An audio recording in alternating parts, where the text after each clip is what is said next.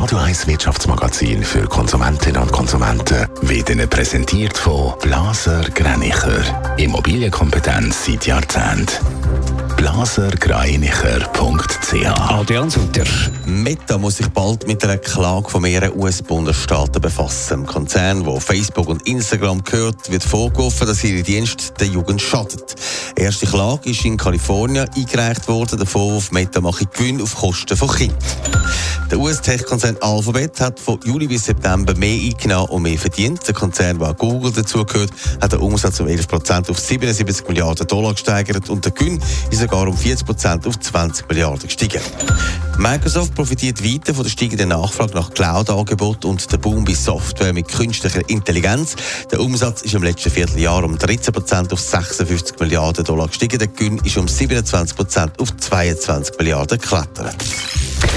Wie fest schaden soziale Medien den Kindern und wer ist schuld? Diese Frage dürfte bald Gericht in den USA stellen, weil der Meta-Konzern, wie vorher gehört, mit Klagen überhäuft wird. Adrian Sutter, was sind denn die konkreten Vorwürfe? Ja, Facebook oder Instagram, sie verleitet gemäss der Anklageschrift die Jugendlichen oder eben auch Kinder dazu, eine Haufen Zeit dort zu verbringen, anstatt zum Beispiel beim Lernen oder sogar in der Schule.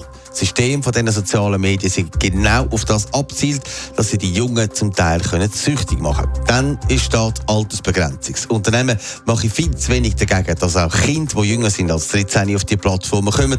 Das weist Meta klar zurück. Man unternehme vieles, aber es gäbe immer Lücken dabei. Man ignoriere auch die negativen Folgen nicht, sondern hätte in den vergangenen Jahren viel im Jugendschutz geschafft und sei auch weiter dran. Oder Like-Button ist wieder ein Thema, das ist nicht neu. Ja, das kann man dass man kann liken und eben auch disliken, das mache ich Druck auf die Jungen und sage gefährlich. Der Vorwurf hat sich Meta schon mehr müssen gefallen lassen. Die Anklageschrift wirft Meta vor, dass der Druck zum Beispiel bei Kindern zu Störungen wie Schlafmangel und Essstörungen führt.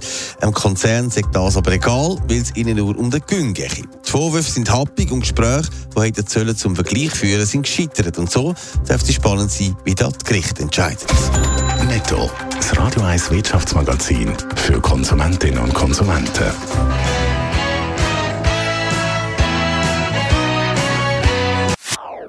Das ist ein Radio 1 Podcast. Mehr Informationen auf radio1.ch.